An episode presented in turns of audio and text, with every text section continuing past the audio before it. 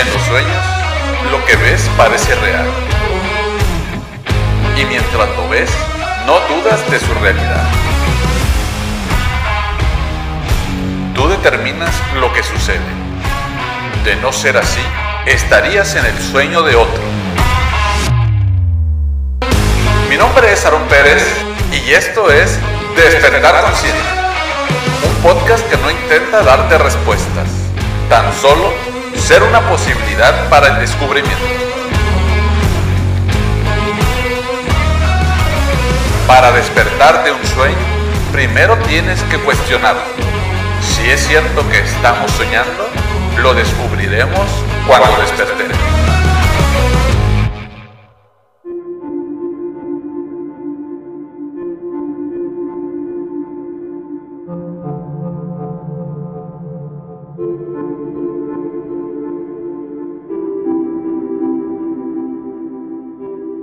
Te comentaba en el episodio número 53, los seres humanos soñamos todo el tiempo. Lo que estamos viendo y escuchando en este instante no es más que un sueño. La única diferencia entre lo que llamamos estar despierto y estar dormido es que en el primer estado tenemos un marco material que te hace percibir las cosas de una forma lineal. A diferencia de cuando dormimos, que no tenemos ese marco y el sueño tiende a cambiar constantemente. La pregunta que podría surgir es, ¿quién ha creado este sueño? Desde mi opinión, tan importante como saber quién lo ha creado es comprender quién y cómo nos han enseñado a soñar.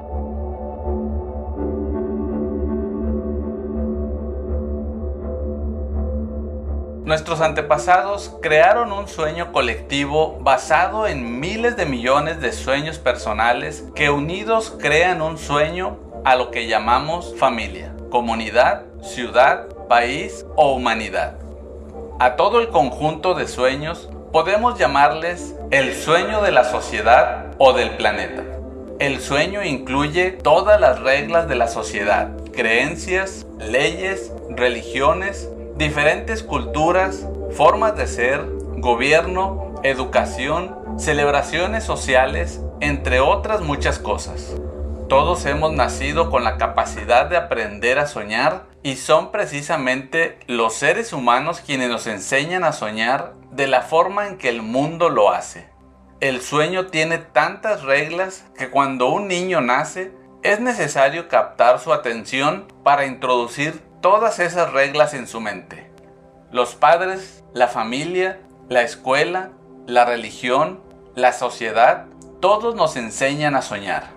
Los adultos en nuestro entorno captaron nuestra atención y por medio de la repetición instalaron información en nuestra mente. De esa manera aprendimos todo lo que sabemos. En primer lugar, nos enseñaron el nombre de las cosas. Nos enseñaron conceptos, nos enseñaron qué es ser hombre o mujer. Nos enseñaron cómo comportarnos en sociedad, qué creer y qué no, qué es aceptable y qué no lo es, qué es bueno y malo, correcto e incorrecto. No escogiste tu lengua, tu religión o tus valores morales ya que estaban ahí antes de que nacieras. No escogimos ni siquiera nuestro nombre. Aprendimos a juzgar nos juzgamos a nosotros mismos y juzgamos a los demás. Incluso en los medios de comunicación nos dicen cómo tenemos que vivir. Como podrás darte cuenta, ya estaba todo establecido cuando naciste. Todo el conocimiento, los conceptos y las reglas sobre la manera en que debemos comportarnos en el mundo. En la familia, en la escuela o en la iglesia por medio del lenguaje, todos intentaban captar nuestra atención. La misma dinámica se repitió con todos los que querían enseñarnos qué creer por medio de esos códigos que todos utilizamos para entendernos y comunicarnos. Una vez que aprendemos el código, captan nuestra atención y la información se transfiere de una persona a la otra. La única forma para almacenar información es por acuerdo.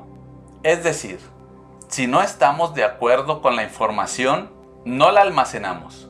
Pero tan pronto estamos de acuerdo con algo, lo creemos Y si lo hacemos incondicionalmente, a eso le llamamos fe. No elegimos nuestras creencias, pero estuvimos de acuerdo con las creencias del sueño del planeta que nos transmitieron. En la infancia solemos creer lo que los adultos dicen. Estamos de acuerdo con ellos y nuestra fe llega a ser tan fuerte que el sistema de creencias que nos transmitieron controla totalmente el sueño de nuestra vida. Todo el sueño está fundamentado en un sistema de creencias erróneo en leyes que son falsas. El 95% de las creencias que hemos almacenado en nuestra mente no son más que mentiras. Y si sufrimos es porque creemos en todas ellas. En el sueño del planeta, a los seres humanos les resulta normal sufrir, vivir con miedo y crear dramas emocionales. Así como nos enseñaron a soñar captando nuestra atención, también aprendimos a captar la atención de los demás y desarrollamos una necesidad de atención que siempre termina convirtiéndose en competición. Competimos por la atención de los demás, generando una necesidad que se vuelve muy fuerte y continua en la edad adulta.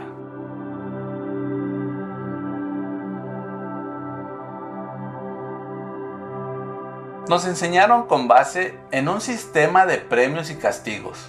Si hacíamos lo que nuestros padres querían, éramos buenos. Nos premiaban y nos sentíamos bien.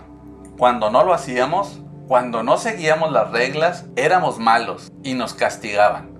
Eso nos lleva a tener miedo de ser castigados y no recibir recompensas. Entre ellas, no recibir la atención de nuestros padres o de otras personas desarrollando así la necesidad de captar la atención de los demás para conseguir nuestra recompensa haciendo lo que los demás quieren. Empezamos a fingir ser lo que no somos. Actuamos intentando complacer a los demás con la finalidad de ser buenos para ellos. Fingimos por miedo a ser rechazados y no ser suficientes y nos convertimos en una copia de las creencias de nuestros padres, de la religión de la sociedad y del mundo en general. Llega un momento en que nuestra mente lo comprende y aprendemos a decir que no.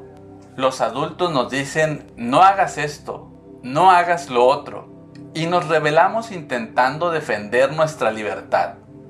Intentamos ser nosotros mismos, y aunque llegamos a rebelarnos, muchas veces aún no somos lo bastante fuertes para que nuestra rebelión triunfe lo que nos enseñaron es tan poderoso que en un determinado momento de nuestra vida ya no es necesario que nadie nos enseñe.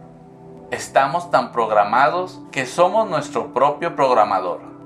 Nos programamos a nosotros mismos de acuerdo al sistema de creencias que nos transmitieron utilizando el mismo sistema de castigo y recompensa nos castigamos a nosotros mismos cuando no seguimos las reglas de nuestro sistema de creencias y nos premiamos cuando somos buenos o buenas. La información del sueño externo se transfiere al sueño interno creando todo nuestro sistema de creencias y de esta forma nos enseñan a soñar.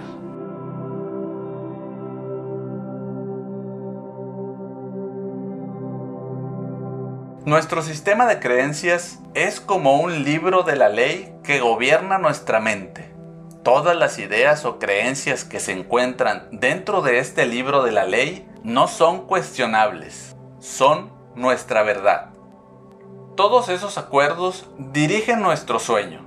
Nuestros juicios se fundamentan en esa programación aun cuando vayan en contra de nuestra propia naturaleza interior. Juzgamos todo y a todos. Juzgamos a las personas, al clima, al perro, al gobierno, lo que hacemos y dejamos de hacer, lo que pensamos y lo que no, así también como lo que sentimos y lo que no sentimos. Lo juzgamos todo.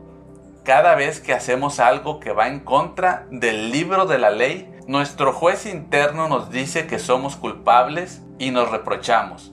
Creemos que necesitamos un castigo y que debemos sentirnos avergonzados. A eso generalmente le llamamos ser víctimas. Es esa parte nuestra que dice, pobre de mí, no soy suficientemente bueno, inteligente, atractivo o no merezco ser amado. Llegamos incluso a sentir miedo.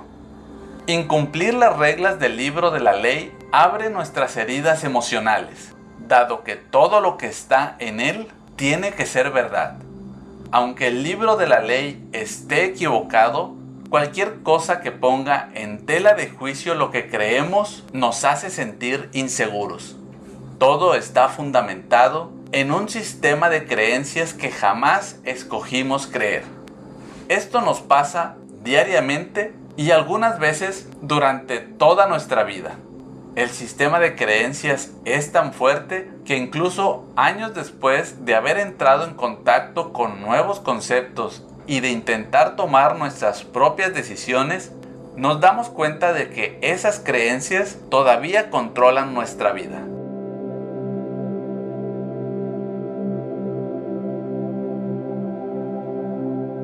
Los acuerdos son tan fuertes que aun cuando sabemos que las ideas o creencias son erróneas, cuando actuamos en contra de ellas sentimos culpa y vergüenza.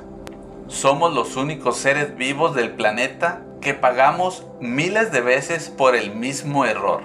Cometemos una equivocación y recurrimos a nuestra memoria. Nos juzgamos, nos declaramos culpables y nos castigamos. Si fuese una cuestión de justicia, con una sola bastaría. No tendríamos necesidad de repetirlo, pero ante una misma situación o que juzguemos similar, repetimos el mismo ciclo que nos lleva a sentirnos culpables y nos castigamos una y otra vez. Además, las demás personas se encargan de recordarnos nuestros errores y nos juzgamos y nos castigamos de nuevo. ¿Es esto justo? ¿Cuántas veces pagamos por un mismo error? La verdadera justicia consiste en pagar solo una vez por cada error. Lo verdaderamente injusto es pagar varias veces por el mismo error. ¿Cuántas veces hacemos que nuestra pareja, nuestros hijos o nuestros padres paguen por un mismo error? Les recordamos sus errores, los culpamos y les enviamos todo nuestro veneno emocional que sentimos frente a lo que nos parece una injusticia. ¿Eso es justicia? El sueño externo no es placentero. Es un sueño personal que varía, pero en su conjunto es una pesadilla porque está dirigido por el miedo que se manifiesta de diferentes maneras. Todos llegamos a experimentar cólera, celos, odio, envidia y otras emociones negativas. Si observamos el mundo, comprobamos que es un lugar en el que resulta muy difícil vivir, porque está gobernado por el miedo. En el mundo entero vemos sufrimiento, cólera, venganza, adicciones, violencia en las calles y una tremenda injusticia. Esto existe en diferentes niveles en los distintos países del mundo, pero el miedo controla el sueño externo. Si comparamos el sueño de la sociedad humana con la descripción del infierno que las distintas religiones de todo el mundo han divulgado, descubrimos que son exactamente iguales. Las religiones dicen que el infierno es un lugar de castigo, de miedo, de dolor y de sufrimiento. Un lugar donde el fuego te quema. Cada vez que sentimos emociones como la cólera, los celos, la envidia o el odio, experimentamos un fuego que arde en nuestro interior. Vivimos en el sueño del infierno. Si en lugar de considerar el infierno como un lugar físico, lo consideramos un estado de ánimo o mental, no se trata de que llegaremos a él si es que no hacemos lo que han establecido que debemos hacer. Más bien, tenemos que ser conscientes que cuando hacemos lo que otros quieren, pasando por encima de nosotros mismos, en esos momentos es cuando estamos en el infierno. Ningún ser humano puede condenar a otro al infierno porque ya estamos en él. Aunque es cierto que los demás pueden llevarnos a un infierno todavía más profundo, pero únicamente si nosotros se lo permitimos. Sin embargo, no es necesario que nuestro sueño sea una pesadilla. podemos disfrutar de un sueño agradable tan solo cambiando nuestra percepción del sueño, haciendo un cambio desde nuestro interior.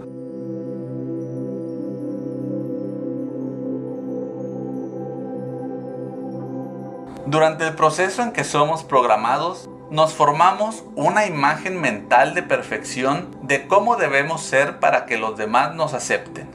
Intentamos complacer a los demás, especialmente a las personas que nos aman y a los que amamos. Como no es una imagen real, no encajamos en ella y nos rechazamos a nosotros mismos. Bajo ese punto de vista, nunca seremos perfectos. Una vez programados, ya no se trata de que seamos lo suficientemente buenos para los demás. Ni siquiera somos lo bastante bueno para nosotros mismos porque no encajamos en nuestra propia imagen de perfección. Nos resulta imposible perdonarnos por no ser lo que desearíamos ser, o mejor dicho, por no ser quienes creemos que deberíamos ser. No perdonamos no ser lo que creemos que deberíamos ser nos sentimos falsos, frustrados y deshonestos.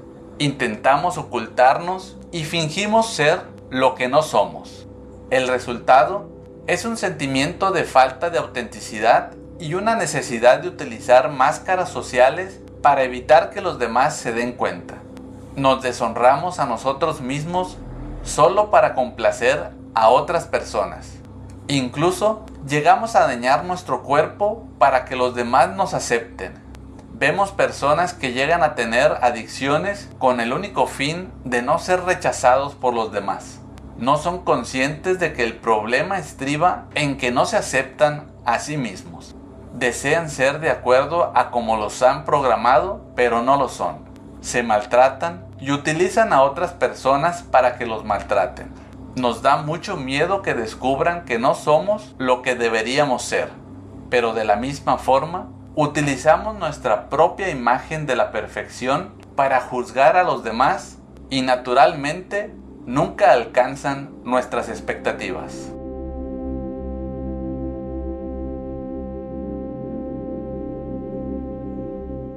Nadie nos maltrata más que nosotros mismos. El juez interno el victimismo y el sistema de creencias son los que nos llevan a hacerlo. Generalmente decimos que son los demás quienes nos maltratan, pero nosotros maltratamos todavía más. Nuestra manera de juzgarnos es la peor que existe. Si cometemos un error delante de los demás, intentamos negarlo y taparlo, pero tan pronto como estamos solos, el juez interno se vuelve tan tenaz y el reproche tan fuerte que nos sentimos realmente estúpidos, inútiles o indignos.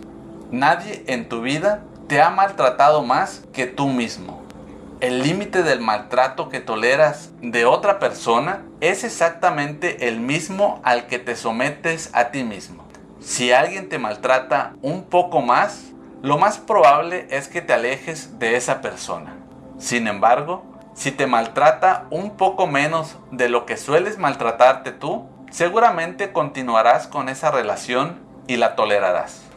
Si te castigas de forma exagerada, es posible incluso que llegues a tolerar a alguien que te agrede físicamente, que te humilla y que te trata como si fueras nada. ¿Por qué? Porque de acuerdo con tu sistema de creencias, piensas que te lo mereces o que te están haciendo un favor al estar contigo que no eres digno de su amor y respeto, o que no eres lo suficientemente bueno. Necesitamos la aceptación y el amor de los demás, pero nos resulta complicado aceptarnos y amarnos a nosotros mismos. Cuanta más autoestima tenemos, menos nos maltratamos. El abuso de uno mismo nace del autorrechazo y este de la imagen que tenemos de lo que significa ser perfecto y de la imposibilidad de alcanzar ese ideal. Nuestra imagen de perfección es la razón por la cual nos rechazamos. Es el motivo por el cual no nos aceptamos a nosotros mismos tal como somos y no aceptamos a los demás tal como son.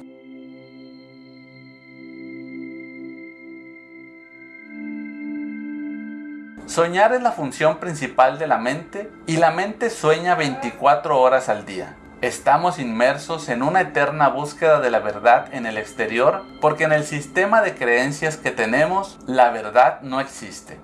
Buscamos en el exterior aun cuando todo está en nuestro interior. En realidad no existe ninguna verdad que encontrar porque donde quiera que miremos todo lo que vemos es la verdad. Pero debido a los acuerdos y las creencias que hemos almacenado en nuestra mente, no tenemos ojos para verla debido a nuestras interpretaciones.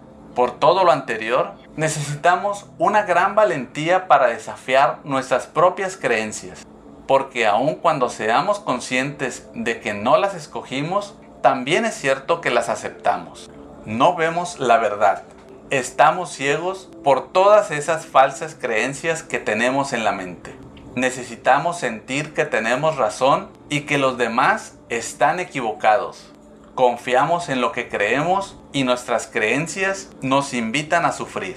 Es como vivir en medio de una neblina que nos impide ver más allá de nuestras propias narices. Una neblina que ni siquiera es real.